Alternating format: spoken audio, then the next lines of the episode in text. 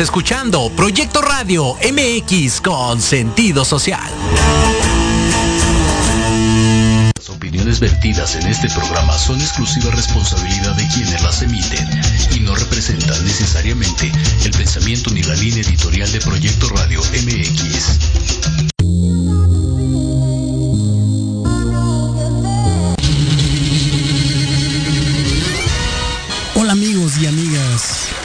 Bienvenidos a este su programa Música, Ciencias, Artes y algo más. Donde tendremos invitados de lujo en las artes, las ciencias, los deportes y sobre todo la música. Mi nombre es Paco Quintanilla. Comenzamos.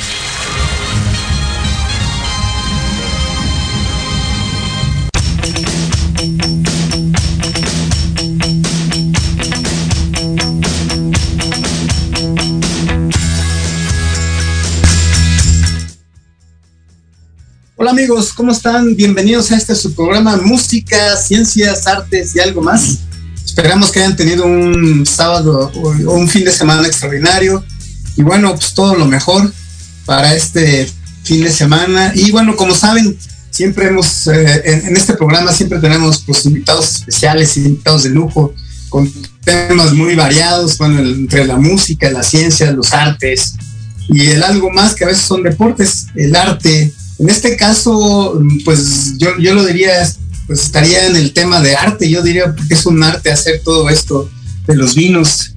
Eh, tengo el gusto de, pues de, tener aquí de invitado a un gran sommelier, Manuel, Man, Manolo, le llamamos Manuel Gerardo Arrubarrena, este, que es ingeniero industrial de profesión y sommelier de pasión, la verdad es un gran sommelier. Hemos tenido algunos cursos unas catas con él y bueno, la verdad es que pues extraordinario, es una persona súper preparada en el tema, este, pues tiene, que, que, que, les diré, muchas glorias en el sentido de cursos, ha estado en diversos eh, entrenamientos, eh, actualmente está cursando la maestría en, eco, en, en ecología, en, en enología, perdón, por parte del ESNECA, que es la Universidad de, de Salamanca en España ya ha impartido múltiples cursos de, en el mundo del vino, mismo que continúa ofreciendo a todas las personas amantes del buen beber y del buen comer con los diplomados eh, del vino en el mundo. Entonces, Manuel, es un gusto tenerte aquí y la verdad es que eh, empezamos a, yo, le, yo le dije a Manuel, ¿y qué será bueno que, pues con todo tu conocimiento de todos los vinos del mundo y todo, etcétera? Pero yo todavía soy una, ¿qué, qué te diré? Un... Eh, gustoso del vino mexicano, la verdad. Me parece a mí que el vino mexicano está haciendo muy buena producción. Hay muchos, que, muchos vinos que yo he probado mexicanos de altísimo nivel. Mi tema todavía en el vino mexicano es que todavía están en precio, en precio alto y digamos en comparado al mismo nivel. Mucho nos explicaba la vez pasada por la producción y todo. Pero yo le dije a Manuel, oye, eh, ¿por qué no nos platicas del vino? Nos das cultura así en el vino mexicano principal, principalmente. Sé que vino en la época de, pues, de la colonia y todo, ¿no? Los españoles lo trajeron a México. Entonces, bueno, platícanos, Manuel, todo lo que nos has platicado en algunos de los cursos que hemos tomado contigo. Pues bienvenido, es un gusto realmente tenerte aquí con nosotros. Y bueno, es un gustazo y, nos vas a enseñar muchas cosas. Yo sé, en poco tiempo, porque luego no tenemos mucho tiempo, pero sé que a ti te gusta mucho el tema, es una pasión para ti, ¿no, Manuel? Pues muchas gracias, Paco. Definitivamente sí, gracias a tu auditorio, encantado de colaborar con ustedes, de verdad. Como bien dice Paco, soy un enamorado de esto, realmente lo hago de pasión. Y pues sí, gracias a Dios ya mucho tiempo en esto y, y, disfrutando cada vez más y conociendo cada vez más. Este mundo es inagotable, la verdad es de que nunca terminas de conocerlo. Entre más te metes a estudiar, más aprendes, más te das cuenta que te hace falta conocer. Entonces, eh, pues nada, simplemente eh, comentarte, como te, tú, bien, tú bien dices, el vino en México, pues sí, lo trajeron definitivamente en la conquista los españoles, desde Hernán Cortés. Eh, era obligatorio por la corona eh, que de alguna forma cada cualquier español que tuviera su cargo indígenas tenía que tener cuando menos 10 vides plantadas. En fin, y de ahí pues vino toda la evolución de, de, de, del vino en México. Desgraciadamente, bueno, fue cortado por muchas situaciones políticas y sociales que hemos tenido, este, las revoluciones, ¿no? Las situaciones complicadas, eh, que ha pasado eh, y, pues eso de alguna forma le dio al traste por muchos, muchos años a la industria vinícola. Sin embargo, se retomó de forma muy importante, digamos que más o menos por los años 1960, 1970, cuando realmente empiezan a llegar inmigrantes eh, con, mucha, con mucha idea para, la plantación de, este, de las vides eh, anteriormente y el único lugar donde realmente se siguió, digamos que la, plantación fue en, prácticamente en lo que fue Baja California por Juan, Junípero, de Sierra, que de alguna forma desde de todo lo que es este, Baja California hasta las Californias altas, ¿no? Estamos hablando de Estados Unidos, hicieron sus misiones, sus misiones de los franciscanos y pues bueno, estuvieron plantando vides y bueno, esos son los inicios también de los de, las plantaciones, sobre todo en Estados Unidos, que pues obviamente vienen de, parte de, nosotros a fin de cuentas, ¿no? Entonces, sí, el, el, vino mexicano definitivamente es, es, un, es un producto extraordinario eh, y como tú bien dices, desgraciadamente eh, un poco caro o caro por cuestiones impositivas, ¿no? Desgraciadamente los impuestos en México pues no nos ayudan en nada. Definitivamente los productores mexicanos se ven demasiado apretados, ¿no? Con las cuestiones de los impuestos, que son como el cuarenta y tantos por ciento. Entonces, pues imagínate, ¿no? Por eso es que los vinos, un vino mexicano difícilmente va a poder competir con un vino extranjero. Aunque actualmente la verdad es de que por ahí quiero empezar, sobre todo eh, eh, por la región, como bien dije, de eh, Baja California. Baja California, sí definitivamente ahora es la, zona más importante en producción en México. De hecho, está alrededor del 90% de la producción en México está ahí. En todos los valles, no nada más Valle de Guadalupe, hay Valle de San Vicente, otros valles cercanos a esa región, que definitivamente es la, producción más importante. Eh, aunque obviamente digamos que la, tenemos la vinícola más antigua de toda América, no nada más de México, sino de toda América, que es Casa Madero. Casa Madero logró mantener su producción desde 1597, prácticamente desde, prácticamente desde la colonia, que ha venido cambiando de manos. Ellos tuvieron una dispensa por la colonia en alguna ocasión que hubo una prohibición en México y eso les permitió continuar con esa tradición. Definitivamente ya ha pasado de, de manos ¿no? de, de, los españoles a actualmente prácticamente la familia Madero. Evaristo Madero este fue el, primero que, de la familia que tomó las riendas de la, de la vinícola y pues hasta la fecha, ¿no? Tenemos una, una, vinícola muy seria que hace productos extraordinarios y que pues ya está, digamos que a la, a la vanguardia a nivel internacional fabricando vinos. Eso obviamente se en Parras, Coahuila. Sí, ahí es donde, donde, de donde es. Este, la Casa Madero, por ejemplo, a mí me, gustan mucho los vinos de Casa Madero, la verdad es que son muy buenos. grandes vinos y, e insisto, tenemos esa, esa fortuna de tener la primera bodega este, que se fundó en toda América. Y bueno, este, retomo un poquito el, el, camino que traía eh, para platicar un poquito ya más en forma de los vinos. Me gustaría, como te dije, empezar por, por lo que es la región de Baja California Norte, como este, donde obviamente está Valle de Guadalupe y todos los valles cercanos, que insisto, es la zona más importante productora de vinos en México.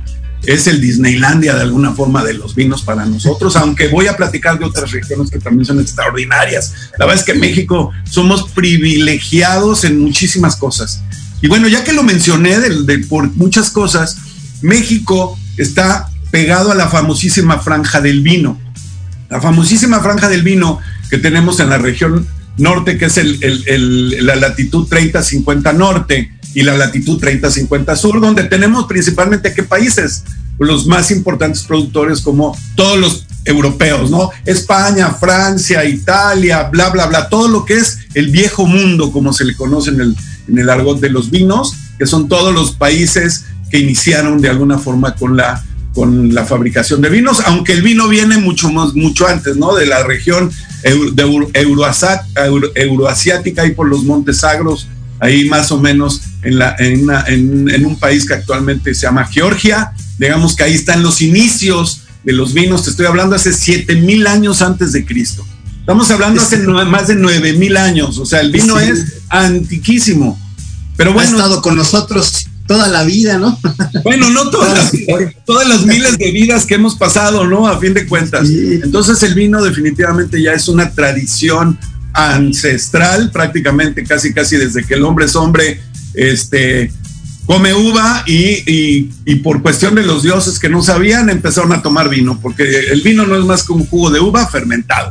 ¿Y por qué se fermenta? Porque simplemente las levaduras se comen el jugo de uva y se genera alcohol. Y a fin de cuentas, pues eso ya es un vino. Entonces, obviamente, ¿qué calidades de vino? Pues este, ya tiene mucho que ver porque digamos que realmente los vinos de calidad empezaron a hacerse ya muy cercano para acá. Desde 1870 más o menos, Luis Pasteur fue el que descubrió qué es lo que pasaba en un vino. Por orden de Napoleón III, que dijo, oye, no, yo tengo los mejores vinos del mundo, ¿no? Ya sabes que los franceses, que la verdad es cierto, hasta la fecha siempre han sido el papá de los pollitos, porque han sido puesto orden en el mundo del vino, pero ahí fue cuando realmente se dieron cuenta qué es lo que pasaba con la fermentación. Antes no se sabía que era eso, antes se lo atribuían a los dioses. Entonces, realmente todo el desarrollo del vino como lo conocemos viene desde más o menos desde ahí, desde 1870 hasta la fecha. Y realmente las producciones importantes vienen después de la Segunda Guerra Mundial. ¿Por qué? Porque hubo una gran, un gran problema de la filoxera que se acabó con todos los viñedos en Europa. Después se encontraron cómo solucionar ese problema con, la, con los injertos y bla, bla, bla. A fin de cuentas, entonces estamos empezando realmente que, que la industria vinícola empezó más o menos desde los años 1930 para acá, cuando realmente estamos acostumbrados a tomar los vinos como somos. Entonces, es, es, es, si bien es cierto que es antiquísima, realmente el vino como lo conocemos es muy joven. De alguna forma, los desarrollos tecnológicos se han venido desde, esa época. Y bueno, eso México, pues obviamente también está imbuido en eso. Entonces, bueno, regreso otra vez a, a México quiero eh, eh, mencionar ahora sí que, en sus inicios, así como dije de Casa Madero, ¿no? En la región de, de, Parras, Coahuila, los primeros, los primeros inmigrantes que llegaron, sobre todo a Tijuana, a la región de Tijuana, de Ensenada, todo esto, fueron unos inmigrantes italianos, Ángelo Cheto, que hasta la fecha es L.A. Cheto, que definitivamente es una de las Cheto, así es, que definitivamente es una de las casas más importantes productoras de vino, porque es la única casa productora mexicana que está al nivel, digamos que de las casas productoras, no de Estados Unidos ni de las grandes, pero de las chilenas sí. Digamos que es la única casa en México que hace volumen. De hecho, tú puedes encontrar, por eso puedes encontrar vinos de la Cheto en cualquier Oxxo, en cualquier súper. A fin de cuentas, es de las pocos, de los pocos vinos que tienen precios accesibles y que están disponibles. lo que te iba a decir. ¿Perdón? Sí, lea Cheto, pues, entonces, este, pues es básicamente la producción. Bueno, Manolo, eh, vamos a un corte, ahorita regresamos. Me pero, pero regresamos. Sí, sí, no, no, ya nos, ya nos trajiste un poquito de historia y nos ubicaste en México, digamos, de ahí partimos para entonces empezar a que nos platiques de cómo empezó la producción en México y todo, y de aquí nos vamos adelante. ¿Qué te parece? Ahorita regresamos, no se vayan. Claro. Muchas gracias. Sí.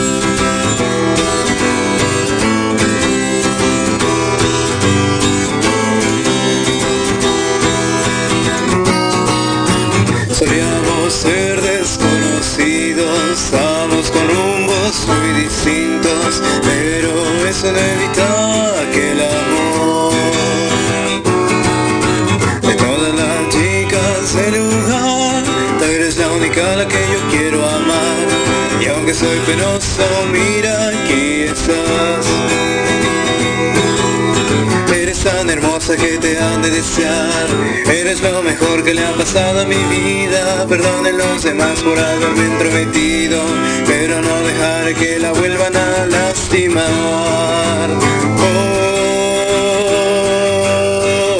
Oh, éramos un grupo y el tiempo voló. De una simple plática un beso pasó. Desde aquel entonces ese chico se enamoró. Un secreto, un amor informal. Vaya que en la vida todo puede pasar.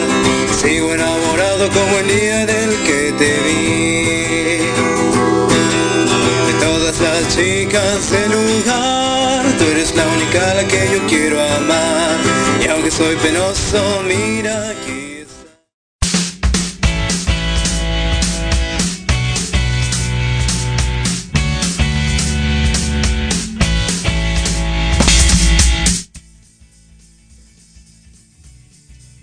Regresamos, eh, bueno, ma- mandamos saludos a toda la gente que se ha conectado desde Lima, eh, Perú, de Colombia, de Puebla, de Guadalajara, de Celaya, de Metepec, eh, Catepec, etcétera. Son los fans, los fans de, de Manolo. Muy bien, Manolo, pues muchas gracias y muchas gracias, muchos saludos a todos los que se conectaron a escuchar esta gran plática de un gran sommelier, ingeniero y ahora especialista, bueno. ¿Y, la ingeniería la, practicaste, Manolo, o qué? Claro, bueno, pues por supuesto, imagínate, tengo 57 años, pues del sommelier es de gusto realmente, ¿no? Sí, soy, soy ingeniero industrial, egresado de la VM, soy, estoy, siempre estuve dedicado a las finanzas toda la vida, eh, viví en la Ciudad de México, pues, obviamente hace muchos años, y me vine a Guadalajara a manejar toda la área de- de- de operación, de, de- de derivados y de, divisas de Banca Promex en su momento. ¿no? Banca Promex fue un banco regional muy grande que, que- en la- cuando se, se volvieron a comprar los bancos, estoy hablando en 1992, yo trabajaba en la Casa de Bolsa, en Finamex, era el director de la Casa de Cambio, y bueno, aquí me vine siendo el director del área de, de derivados y tuve muchos años estando ahí al frente en la cuestión de divisas, un mundo también fascinante, encantado, pero pues bueno, ya este, tiene algún tiempo que ya me dedico más bien a la asesoría financiera también, que es, ese es realmente de lo que vivo, de lo que siempre he estado, gracias a Dios. Y pues eh, bueno, después ya eh, me hice sommelier y pues eh, esto realmente es mi pasión. Ya el negocio de las finanzas, la verdad es que ya lo trabajan mis hijos, es cierto, yo nada más me encargo sobre todo de las relaciones, pero este mundo de la somelería y este mundo de las clases, este mundo me ha apasionado tanto que ya realmente casi estoy dedicado a eso. De verdad te lo digo. No, qué bueno. La, la verdad es que tienes mucho. Es sí, aparte, yo, yo fíjate que he tomado los, pues, lo que he tomado contigo, los cosas, es, es- eres, tienes mucha pasión para la enseñanza y eso es muy bueno porque pues te, te lleva, te transporta a todo el mundo de lo que nos has enseñado. Bueno, y nos quedamos en que en México, bueno, saludos a un ingeniero que, ingeniero doctor Sepúlveda, que siempre, lo- siempre nos escucha, lo saludo mucho, es un director técnico de Fábrica Jamón La Corona. Y bueno, me dice pues, muchos saludos y bueno, nos dices, estamos en, eh, en Baja California ahorita, ¿no? Con Elia Cheto, digamos, que fue la primera industrial, o, o, bueno, eh, me, eh, me explicaste que fue, digamos, la primera casa que industrializó ya más en proceso, ¿no? Pues de alguna forma ¿Es la ha crecido de una forma importante que tiene mucha plantación de viñedos y que realmente produce volumen. Que también ese es el problema en México. Los, no, no, no tenemos fábricas que produzcan volúmenes importantes para entonces poder competir con los precios ¿no? De los, de los, de los vinos, sobre todo chilenos, que los vinos chilenos son de muy buena calidad, precio, los españoles, por supuesto, ¿no? Que realmente nos llegan también, este, que la cuestión impositiva, pues nos, nos, nos, ahorca. Entonces, realmente es el único vino mexicano que más o menos puede estar compitiendo en, esa, en ese sector, digamos que de precio y de, ¿no? Y de ahí en fuera, pues ya todos los demás realmente se han dedicado más bien a, hacer vinos. No digo que la Cheto no tenga vinos de calidad, claro que los tiene. Por ejemplo, yo les sugiero que no dejen de disfrutar dos vinos, sobre todo de la Cheto. Uno que es el, el que para mí es su emblemático, es el Nebbiolo. Tienen un Nebbiolo que es extraordinario, que compite a nivel internacional, se los digo porque México, por nuestras características del terroir, nuestras características, como les estaba diciendo, ¿no? Que estamos cerca de la franja y aparte tenemos un clima mediterráneo. Somos el, uno de los pocos países del mundo que por nuestra orografía, por como tenemos las sierras, tenemos clima mediterráneo en el centro de la República, cosa que no pasa en ninguna otra parte del mundo. Por eso es que podemos tener muy buenas producciones de vino, no nada más en, este, en el valle que está en el norte y en Parra, sino en regiones ¿no? del centro, como son San Luis Potosí, como Querétaro, todo, que ahorita lo voy a platicar un poquito más a detalle de eso. Pero de verdad somos, somos privilegiados. Entonces, regresando o no a Elia Cheto, definitivamente fueron los que iniciaron con este proceso y luego ya con sus, con sus hijos y con sus nietos, la tercera o cuarta generación son los que han seguido con este crecimiento importante, fueron los que este, iniciaron con la bodega ya en Valle de Guadalupe y bueno, definitivamente es una casa icónica. Otra de las casas muy importantes aquí en Valle de Guadalupe que también quiero mencionar es Monte Chanic. Monte Chanic, digamos que es la primer casa vinícola en México que se dedicó a hacer vinos de calidad, ¿sí? Vinos premium. ¿Me explico? O sea, que realmente se dijeron, ¿sabes qué? Aquí tenemos la calidad suficiente para poder competir a nivel internacional. La familia Beckhoff y toda una serie de, son, son inmigrantes, pero ya son mexicanos que han, se han puesto en Valle de Guadalupe, han hecho las cosas extraordinariamente bien y realmente están haciendo unos vinos de calidad que pueden competir con los mejores del mundo. Entonces, Casa Monte Chanic definitivamente también es otra de las de las imperdibles, ¿no? Digamos que en, Valle de Guadalupe. Otra muy importante. Buenísimo los vinos, la verdad. Perdón. Buenísimo los vinos de. Muy buenos, muy buenos sus vinos, definitivamente también. Estos también los podemos encontrar prácticamente en todas las tiendas de, este, de vinos, eh, prácticamente en todos lados. Los precios, como bien dije, pues sí no son muy, muy accesibles, como por ejemplo pueden ser los de la Chete. Ya en general, salvo la Cheto, de ahí para arriba ya todos ya la gama, ¿no? Por lo que insisto. Primero, la cuestión impositiva y número dos, los volúmenes. Los volúmenes que se manejan en México de producción somos bajísimos. Estamos en el número cerca de cerca del número 50 productor de vinos en México, ¿no? Cuarenta y tantos. Entonces, realmente no somos nada. Aparte, el consumo en México per cápita también es bajísimo. Por ejemplo, Portugal, Portugal consume sesenta y tantos litros, ¿sí? De vino al año per cápita promedio. 62 o 63. Es el país que más consume vino. ¿Saben cuántos consumimos en México? Uno. Acabamos de llegar a pasar un litro per cápita. Entonces, pues, entrada también el mercado, si bien es cierto que ha ido creciendo, pues todavía es incipiente. No estamos aprendiendo apenas realmente en México a beber vino, que es la verdad, ¿no? Pero bueno, yo estoy echándole todas las ganas con mis, cuando menos todos mis alumnos beben vino diario. O sea, diario, diario. Una vez a la semana nos ven sus clases, que los quiero invitar. Una vez a la semana beben su, su, vino, cada uno y tengo 150. Entonces, imagínense, o sea, estoy empujando fuertemente la industria vinícola, pero bueno, todavía estamos, estamos muy atrás entonces eso pues también, pues, también afecta, ¿no? Entonces, este, regreso otra vez, ¿no? A, las casas importantes, ¿no? Que dijimos Monte Chanic, otra casa importante, Adobe Guadalupe, ya tiene muchos años, de los famosos este, Querubieles y, Gabrieles y todos estos que han sido vinos extraordinarios, vinos que definitivamente han marcado, ¿no? Siempre creo que el, gusto en México, es son grandes vinos, la bodega también es extraordinaria.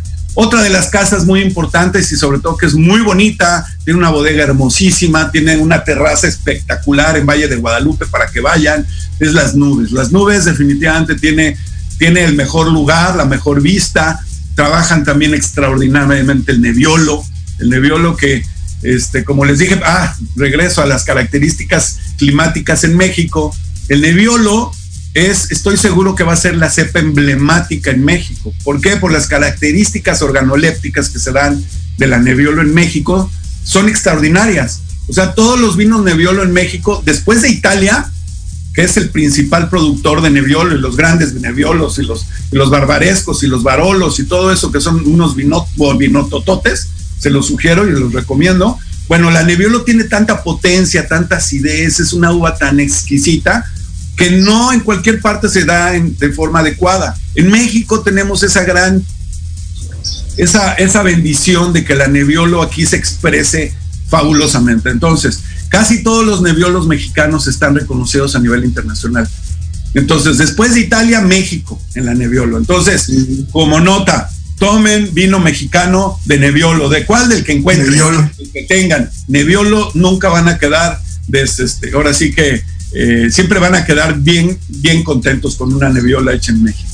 Muy bien, entonces, eh, otra de hija de las nubes. Tenemos, bueno, muchas otras, Santo Tomás, por supuesto. Y regreso a la historia, ¿no? La historia Santo Tomás desde 1888, es decir, es la segunda bodega después de, de Casa Madero, la segunda bodega que se pone en, en, Tijuana y en Ensenada, creo que está en Ensenada. En 1888, Santo Tomás inicia ¿sí? sus labores, incluso hay un museo en Santo Tomás, en Ensenada, hermosísimo, que vale la pena que conozcan. Sus vinos hasta la fecha, como bien los conocemos, tienen extraordinarios vinos, tienen una amplia gama de productos, tienen muchos este, varietales. Varietales quiere decir que nada más es de una sola uva. Por ejemplo, tiene muy buenos, tiene un buen Nebbiolo, tiene buenos, sobre todo italianos, tiene este, eh, tiene y tiene este primitivo, tiene varias de esas uvas muy, muy interesantes.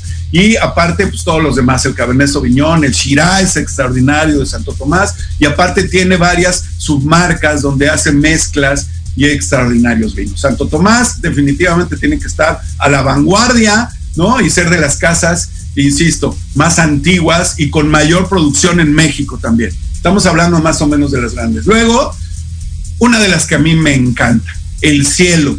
El cielo es una, es una casa que hace unos vinos extraordinarios, de verdad. No dejen de probar los vinos del cielo. Conozco muy bien la Nenólogo, conozco muy bien la bodega. Definitivamente es una bodega hermosísima, es un lugar boutique. No son de grandes volúmenes, pero si los pueden conseguir, consíganlo.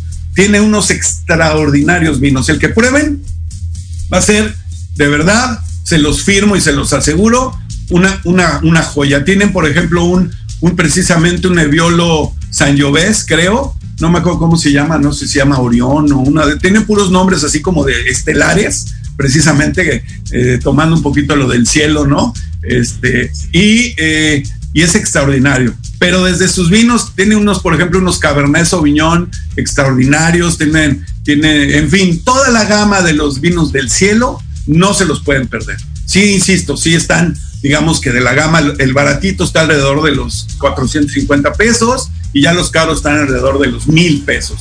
Pero son vinos que valen De alto nivel. ¿Dónde los consigue uno todos? Perdón. Luego nos, luego nos este el lugar donde podemos encontrar la mayoría de ellos, me imagino la europea, por ejemplo, ¿no? Pero en la europea de ver si otros lugares también aparte. En Vinos, eh, bueno, en Guadalajara en Vinos América, en, la Ciudad de México, pues hay muchas, está, está la Alianza, está, hay otra que es más especializada, ahorita se me fue el nombre, pero las que son especializadas de vino, incluso las tiendas, por ejemplo, Palacio de Hierro, Liverpool, que tienen sus, sus lugares también para, de vino, también los pueden conseguir. Definitivamente esos vinos ahí los van a encontrar y no se van a arrepentir, ¿sí? Otra de las casas así que vale muchísimo la pena es Paralelo. Paralelo tiene dos vinos que se llaman Ensamble. Ensamble, a lo mejor ya ahí entonces. Ensamble es un vino muy conocido, ¿sí? Que eh, definitivamente eh, nada más tienen dos vinos, sí son mezclas extraordinarias. Para mí también Ensamble siempre ha mantenido una calidad y un, orden en su bodega hermosísima. Y aparte la calidad de sus vinos son extraordinarios. No se pueden perder, aparte no es tan caro Ensamble, un ensamble te debe estar costando alrededor de los 500 pesos. Tiene dos ensambles, ¿sí? Entonces tienes ensamble de varias uvas, ahorita no recuerdo bien, pero tiene Shiraz, tiene Cabernet, pero de verdad es un vino extraordinario, paralelo, de ensamble, de más bien ensamble de paralelo, paralelo. Paralelo es Ese no lo conozco, Manolo, pero bueno, vamos. Vale la pena, anótalo, anótalo y cómprate una Insisto, dentro de los vinos mexicanos ya no vas a encontrar vinos de alrededor de menos de 450, 500 pesos. Paralelo es uno de esos, que vale toda la pena que pruebes, ¿vale? Muy bien. Luego tenemos obviamente Pedro Domecq. Pedro Domecq no la puedo dejar de descartar. Definitivamente es la, una de las grandes bodegas, obviamente españolas, que llegó a, ponerse en México y hacer las cosas como bien, como lo saben hacer los españoles. Y fue la primera bodega que implantó la, la ISO 9001. Empezó, a hacer las cosas como de ser y sigue haciendo vinos de verdad de primera. Y es otra de las marcas que puede ser, eh, digamos que accesible, que puedes encontrar en cualquier lado, ¿no? El XA de Domecq ha sido como que ya desde hace muchos años el vino, ¿no? Que ha sido de batalla en México, que tiene una calidad siempre estándar. No te voy a decir que es el gran vino, pero es un vino bastante accesible, ¿no? Y cada vez lo he ido mejorando. Y cada vez van sacando nuevas marcas. La verdad es que tienen nuevas submarcas de Domecq extraordinarias, que están haciendo las cosas de verdad bien. Y entonces, Pedro Domecq, por supuesto, ¿no? Otra de las casas importantes, Montefiori. Montefiori, sí, eh, es una de las casas, aparte de que está hermosísima la bodega, principalmente se ha dedicado eh, a, vinos estilo italianos.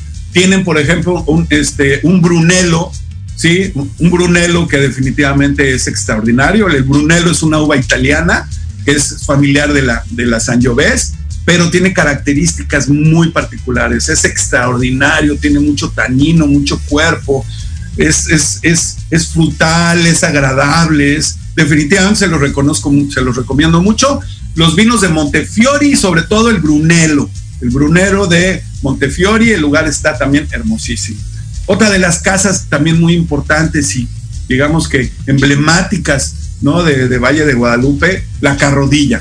La Carrodilla de alguna forma es una, es una, es una, una terraza que está en el centro del valle, hermosísima, que tiene, creo que tiene dos pisos, entonces desde ahí dominas todo el valle.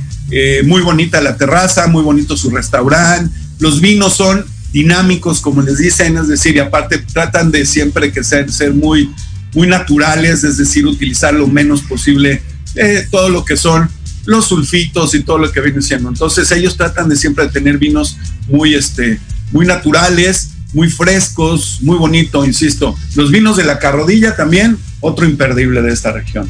Bueno, Mogor Badán, Mogor Badán, uno también de los de los de las primeras bodegas que se llegó a, poner a Valle de Guadalupe, un vino, una bodega pequeña, pequeña, ¿no? siempre tiene, este, la conoces y vas a, va a ser muy pequeñita, muy, muy, este, muy pintoresca y cerca, eh, y, y de verdad vinos siempre extraordinarios. Siempre van a tener dos vinos, tres vinos, no más, ¿no? Pero vale la pena que te sientes en su terraza, te tomes un buen vino y aparte de ahí te vayas a comer al Deckmans. Al Deckmans que está ahí pegadito, que es un, es un vino con estrella Michelin, un lugar extraordinario, hermoso, y aparte una comida única y deliciosa. Entonces, bueno, ahí, ¿no? Y este, ay, bueno, y no puedo dejar de este, los desayunos de, de Doña Estela en las, en las mañanas, son una cosa, una barbaridad ahí en Valle de Guadalupe. Entonces, bueno, también tengo recorridos a Valle de Guadalupe para que los, los que están aquí me escuchan, ¿no? Y, de hecho, mis alumnos que, que, van egresando, vamos haciendo viajes a, a, Valle de Guadalupe y estoy por arrancar también algo en Querétaro y en, y en Guanajuato donde ahí pues, realmente ya disfrutamos físicamente, ¿no? Este, de toda esta maravilla del mundo del vino. Otra casa así, digamos que importante en, esta región, bueno, no puedo dejar de mencionar a Vivayov. Vivayov, pues es una de las casas este, importantes, sobre todo porque en, Valle de Guadalupe llegó un grupo de inmigrantes rusos, ¿sí? Desde hace muchos años, que se plantaron ahí y siguen, empezaron a hacer los vinos, hasta la fecha siguen haciendo las cosas muy bien, tienen incluso un pequeño museo ruso, ¿no? Donde te venden las matroscas y te venden, ya sabes, todos los, todos los productos rusos, que la verdad es muy, muy divertido. Este, y, sus, bueno, y, los alimentos, ¿no? Obviamente los típicos alimentos rusos. Hay una comunidad importante rusa en Valle de Guadalupe. Entonces, definitivamente es una comunidad que, que vale la pena. Otro, Barón Balché. Barón Balchet también no puedo dejar de mencionarlo, tiene vinos extraordinarios, el enólogo la verdad es que está haciendo las cosas muy bien, sobre todo tiene un sinfandel, anótenlo. Un sinfandel de Barón Balché, es una etiqueta moradita, es una delicia. Es de verdad un, vino que, este, que vale la pena probar. Normalmente este, los Sinfandel, los grandes Sinfandel, te vas, te tienes que ir a Estados Unidos y te va a costar el triple, ¿no? Encontrar un buen Sinfandel, ¿no? Equivalente al de Barón Balché. Digo, no es barato, un Barón Balché Sinfandel te va a estar costando unos 800 pesos, pero si tú lo comparas, así que precio-calidad con un Sinfandel de California, ¿no? Pues te va a costar la mitad.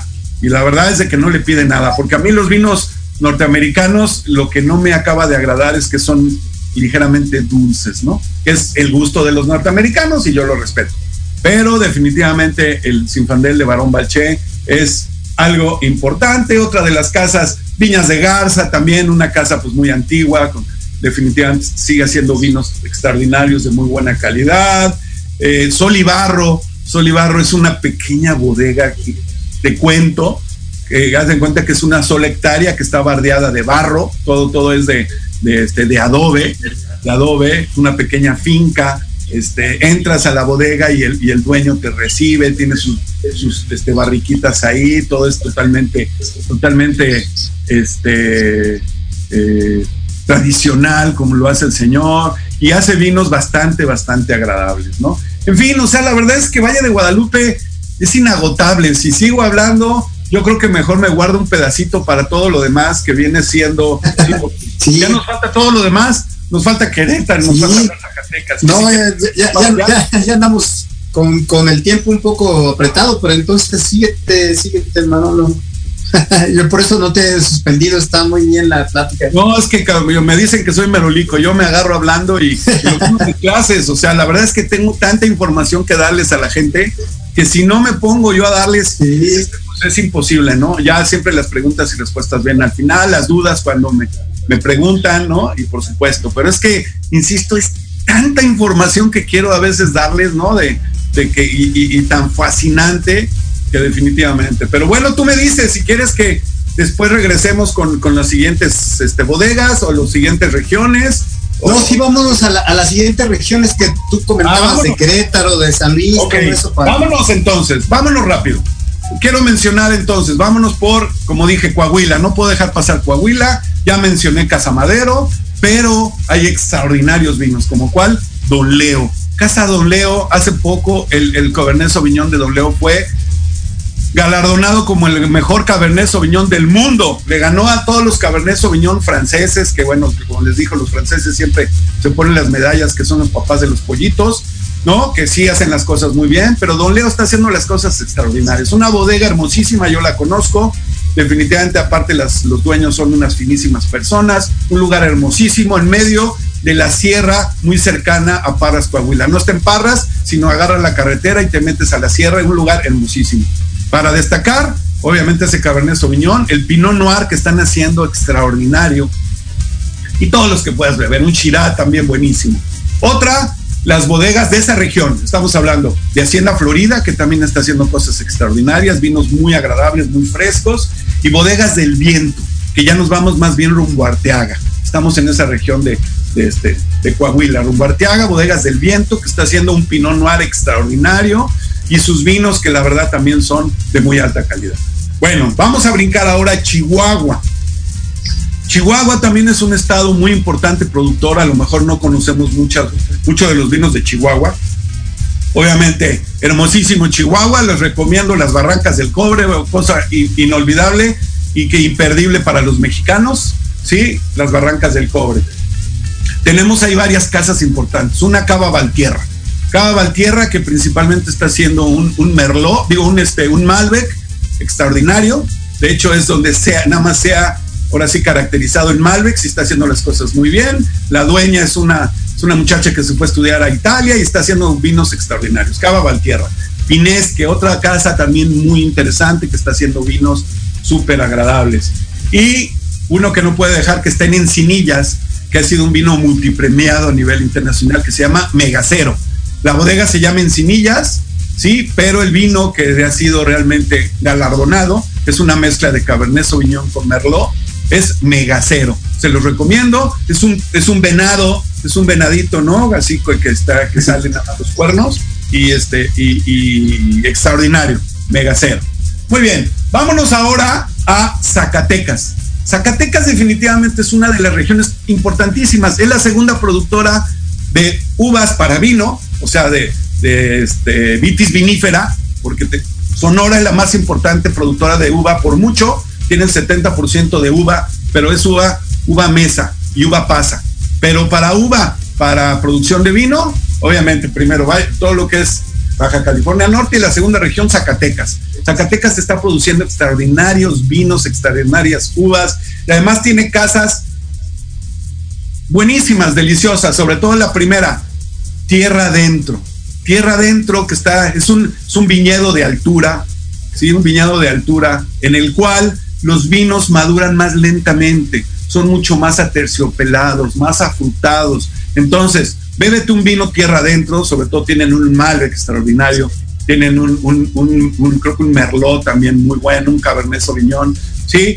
Tierra adentro, definitivamente de Zacatecas. Tierra adentro, sí. Tierra adentro. La Casona, que está haciendo vinos artesanales, es de las pocas que realmente está haciendo vinos, casi casi pisando las uvas con los pies, lo sigue haciendo, todos los procesos, sigue dejando, ¿no? No, filtra el 100% sus vinos, lo sigue manteniendo de una forma ancestral. Se llama La Casona, son vinos artesanales. Y otra, Luevano Pérez, que también está haciendo muy buenos vinos, ¿sí? En esa región. Bueno, vámonos a Aguascalientes. Aguascalientes, sí, que definitivamente es la región, ¿sí? De, se hace muchísimo vino de volumen, también Aguascalientes es una región que está fabricando mucha uva que se, que se vende prácticamente en toda la región central, ¿sí? Eh, está la Casa de Cuatro Soles, que es volumen, eh, creo que es parte del Acheto, creo que sí, y está haciendo vinos de volumen, más que de calidad de volumen y a buen precio. Son los Cuatro Soles los que encontramos en los supers y que encontramos en 100 pesos. No puedo decir que son de calidad, sí.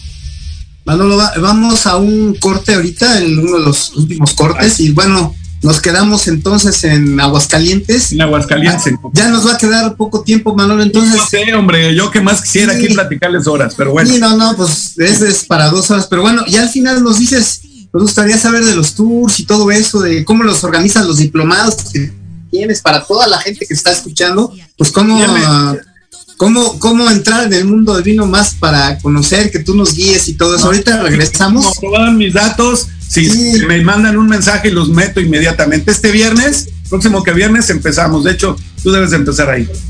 Vámonos. Sí, ahorita regresamos y nos, nos, nos comentas todo eso, Manolo. Vale, gracias, gracias. Paco. Gracias.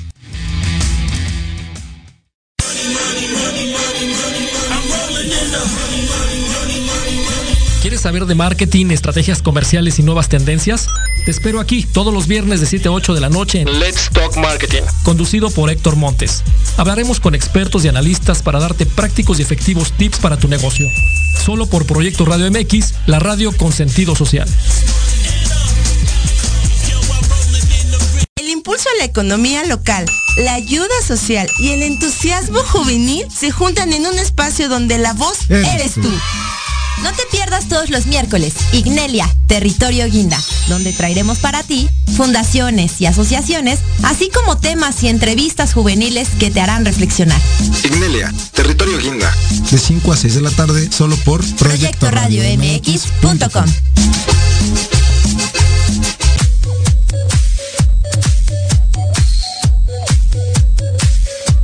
¿Qué pasó con Entre Rumis?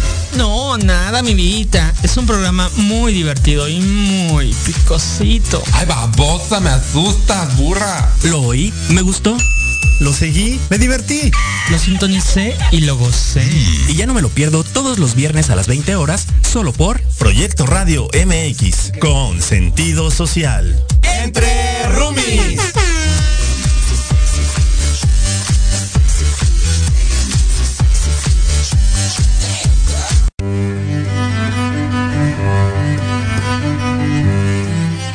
Hola, yo soy Verónica Mejía y te quiero invitar todos los martes, sí, anótalo bien, todos los martes de 1 a 2 de la tarde en tu programa Enamorando tus sentidos, donde tendremos muchos invitados. Nos platicarán de libros, emprendimiento, cultura y muchas cosas más.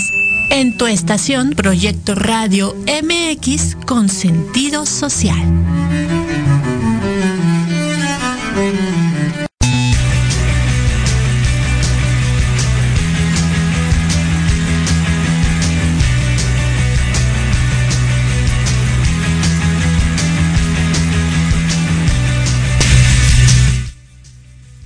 Listo, Manolo, estamos de regreso. Muchas gracias a todos los que escuchan y pues muy interesante. Lástima que nos queda ya poco tiempo, Manolo, pero bueno, este, estábamos al final en, en, Aguascalientes y al final tú dinos entonces si te quieren contactar el diplomado, los tours y todo esto que comentas que, que han de ser extraordinarios, me imagino. ¿Cómo, cómo los... ¿Qué te puedo decir? Mira, la verdad es que no lo digo yo, lo dicen mis alumnos, gracias a Dios tengo muchos testimonios que están muy contentos. Mira, si quieres te lo digo porque si no luego me sigo hablando. muy rápido, te voy a dar mi teléfono, creo que tú lo tienes, no sé si lo puedes mandar al aire, 333 952 0885. Repito, 333 952 0885. Mándame un WhatsApp, así de fácil. Dime, oye, me interesa este viernes que viene a las 7 de la noche inicio un nuevo curso del mundo del vino. No te vas a arrepentir, de verdad. Te mando los vinos a tu casa directamente para que tú los cates, tú los degustes. Soy distribuidor directamente de vinos. Entonces, los vinos que consigues conmigo son precio, calidad, lo mejor que puede haber en el mercado. Definitivamente, eso te lo firmo y toda la gente que está conmigo te lo puede asegurar. Entonces, está muy fácil. 333-952-0885. Mándame un WhatsApp inmediatamente te uno a los grupos y vas a ver cómo vas a disfrutar del mundo del vino como nunca lo habías hecho. De entrada vas a aprender a catar un vino, no vas a aprender a pedir un vino en un lugar, vas a aprender a, saber qué es lo que hay detrás de un vino. Pero bueno, muy bien, ahora sí sigo. Entonces me quedé en cuatro soles, volumen, sí, que encontramos en todas partes en los supers. Cualquier super, cualquier, no sé, Sorianas, bla, bla, bla. Sí, Santa Elena, que está haciendo vinos, la verdad es que bastante bien. Este, la bodega Santa Elena y este Origen, que es de, de lo mismo, ¿no? Que tienen submarcas ahí, que están haciendo sobre todo muy buenos Malbecs, algunos buenos Merlots, definitivamente en esta región. Y este Casa Leal, Casa Leal que también está haciendo cosas muy, muy agradables. Bueno, vámonos a San Luis Potosí, que definitivamente aquí no puedo dejar de pasar. En San Luis Potosí tenemos una región que hace vinos extraordinarios, al nivel de competencia de cualquier vino en el mundo. Y tengo dos casas principales. Una que se llama Cava Quintanilla. Cava Quintanilla está haciendo unos vinos extraordinarios. su enólogo es un, argentino que de verdad es un tipo que conoce, se la sabe todas, todas, es muy bueno. Está haciendo unos vinos extraordinarios. Recomendables, pues prácticamente todos. tiene una submarca que se llama Laberinto, Laberinto y Cava Quintanilla. Los dos vinos de verdad no vas a quedar, este, vas a quedar fascinado. También no son vinos muy caros, vinos de 400, 500, 600 pesos. Y son vinos que realmente vale la pena. Cualquiera de Laberinto o de Cava Quintanilla que se dice que es lo mismo, no lo dejen de probar. Otro, otra casa que está aquí, Pozo de Luna. Pozo de Luna es otra casa que está haciendo las cosas extraordinariamente bien. Tiene varias, ¿no? Varios tipos de, de vinos Pozo de Luna, perdón, definitivamente no puedes de probar también un buen vino de ellos. Y más o menos estamos sobre lo mismo. Y otro, dos etnias, dos etnias te está sacando vinos muy, muy autóctonos, muy, muy agradables, unas etiquetas muy bonitas, muy, muy auténticas, ¿no? Como de, de indígenas, muy, muy agradables. Dos etnias. Muy bien, vámonos a Querétaro. No puedo dejar de mencionar Querétaro, que donde tenemos los principales vinos espumosos de México y definitivamente están compitiendo a nivel mundial. Están haciendo unos cavas. El cava es el vino espumoso, que es el equivalente al champagne, ¿no? Pero de los españoles, que sale también mucho más barato. El método es el mismo, se llama método tradicional. Utilizan el mismo método, segunda fermentación en botella, los españoles, y se llama cava, es una, es una denominación de origen en España. Pero en México se está haciendo un vino igualito, ¿sí? Que se llama Doña Dolores, es de Sala Vivé o Freixenet, obviamente es una casa española, pero están haciendo unos vinos extraordinarios, de verdad vale mucho la pena. Si quieres un buen vino espumoso, mexicano, que esté al nivel de un cava español, cómprate uno que se llama Doña Dolores y vas a ver que vas a tomar lo mismo. Es el mismo tipo de uva, ¿sí? Que es este parrillada, charelo, y, bueno, ahorita se me fue. estas dos son las que se utilizan en México, porque la, otra, que es un poquito más complicada, no se consigue, pero hacen unos cavas extraordinarios. Aparte tienen una bodega impresionante, de las más grandes de Latinoamérica, es decir, está subterránea, te metes, estamos muy cerca de Querétaro, sí, rumbo a, rumbo a, rumbo a este, Peña de Bernal, Sí, que llegas ahí a la bodega y es una bodega que está subterránea, no sé a cuántos metros, veintitantos metros, está espectacular, enorme, ¿no? Y tienen un show buenísimo, este, vale la pena tomar los vinos, comer ahí, en fin, Freixenet, sí, Sala Vive, definitivamente. Otra casa imperdible, de que está haciendo unos vinos multipremiados a nivel internacional, se llama San Juanito, San Juanito, a lo mejor no lo hemos oído, pero esto están haciendo unos vinos, sobre todo están haciendo un Malbec, extraordinario, extraordinario, galardonado a nivel internacional en muchas ocasiones, entonces no dejas de probar un vino San Juanito de uva Malbec, ¿sí? Otra casa importante, Vinaltura. Vinaltura definitivamente está haciendo las cosas fabulosamente bien. Este, los dueños son grandes personas, están haciendo muy buenos vinos. Todos los vinos que hacen en Vinaltura definitivamente no vas a quedar este, mal con un vino de Vinaltura. Tienen una amplia gama, tiene merlot, tiene rosados, tiene blancos. Definitivamente Vinaltura. Y otro, Puerta del Lobo. Puerta del Lobo también tiene unos vinos extraordinarios de muy buena calidad, deliciosos, ¿sí? Muy bien. Y ya quiero cerrar porque creo que ya estamos muy cerca del tiempo. Guanajuato. sí. Guanajuato. Guanajuato definitivamente cuna del vino, digamos que nosotros pensaríamos como platiqué, ¿no? Empezamos en Valle de Guadalupe, en la región de Parras, Coahuila, pero el primer lugar, el primer lugar donde llegaron los españoles a, a ponerse a plantar vides, sí, fue en Guanajuato. ¿Por qué? Porque llegaron a la gran Tenochtitlan y ahí que, pues puros pantanos, era, estaba lleno de agua y no se podía plantar vides. Entonces se fueron a Guanajuato, que está muy cerca, y ahí fue donde empezó, digamos, la viticultura en México, en Guanajuato. Hay muchos que dicen en Puebla. Puebla también es, muy, todavía está muy incipiente, está muy pequeña, igual que Jalisco, pero Puebla también se pelean, que fue de los primeros lugares. Bueno, digamos que los españoles se movieron lo más cercano, pero Guanajuato es de donde tengo, digamos que los primeros indicios en México de plantaciones de vides, y tenemos varias casas súper importantes y deliciosas. Cuna de Tierra. Cuna de Tierra está haciendo un neviolo, como le estoy diciendo, un neviolo que no pueden dejar de probar. Cuna de Tierra es una casa extraordinaria que está haciendo los vinos fabulosos. Cuna de Tierra no pueden dejar. Y otra que no puedo dejar de mencionar porque es una bodega hermosísima, hermosísima. Y está en Guanajuato, está en un lugar muy céntrica, nueva, bellísima, que se llama Tres Raíces tres raíces y tiene una amplia gama de vinos, también multipremiados a nivel internacional, vinos extraordinarios, y el lugar es de sueño.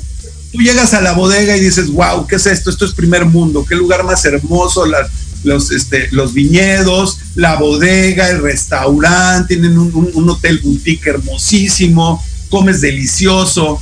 Bueno, ¿qué les puedo decir? No sé, Paco, cómo andamos, o sea, creo que ya me No, ya, ya, nada más tenemos el último minuto, eh, Manolo. Entonces, pues ya nada más cierra y, ya dinos. Yo creo que seguramente mucha gente quisiera entrar contigo al mundo del vino, a entenderlo, a degustarlo, a todo lo que. Entonces, para contactarte con los cursos que das, los diplomados, etcétera, ¿no? Claro. Que nos digas cómo, cómo contactarte, vaya, ¿no? Ya, ya, dijiste el teléfono, si repites el teléfono. Te voy a dar otro teléfono, que también es el WhatsApp de donde tengo es 3, 33 333 687 0855. 333 687 0855 ahí también vía WhatsApp. Mándame un WhatsApp. 333 687 0855 es el teléfono de mi oficina. Lo tengo ligado a mi WhatsApp Business. Ahí me mandas un WhatsApp. Oye me interesa el curso de los vinos y estás inscrito inmediatamente. Me mandas, te subo al grupo, me, este, inmediatamente me das tu dirección, nos ponemos de acuerdo en el costo, que es baratísimo, con 3.750 pesos, vinos incluidos, seis vinos, curso de seis clases, todos los viernes a las 7 de la noche. No puedes faltar, no puedes faltar. ¿Y, tus redes sociales, Manolo, tus redes ah, Manolier. Es, tengo este, eh, sobre todo en Instagram, ¿sí? Arroba Somanolier con doble M, S-O-M-A-N-O-L-I-E-R. Somanolier con doble M, ¿sí? Tengo también en Facebook, Somanolier también, así tal cual, S-O-W-M-E-L-I-E-R, Somanolier. Esas son mis redes sociales, ahí estoy para todos los amantes del vino, estoy facilísimo de contactar Así que no hay forma de que no me contactes y estoy esperando. Estoy esperando. Pues, la verdad fue una, una gran plática, Manolo, que tenemos que continuarla para seguir. Encantado, Paco. Este, yo me quedo, toda, esa belleza. No voy a parar. Por tema te platico, bueno, pues esto fue así. sí. ¿No? Sí, sí, sí, no, eso fue, una introducción realmente en el poco tiempo que, quedó, pero fue, fue un gran gusto, Manolo, y pues muchas gracias a todas las personas que se conectaron para escuchar y, yo soy promotor de, como tú dices, del vino mexicano, o sea, hay vinos excelentes en Francia, en Alemania, pero hay que promover el vino mexicano. Entonces, claro, por, este, por eso era la idea. Entonces, bueno, muchas gracias Manolo y, estamos ya eh, saliendo del programa. Les agradezco mucho y nos conectamos la próxima vez. Y felicidades Manolo por tu gran conocimiento. Muchas gracias. Nos vemos.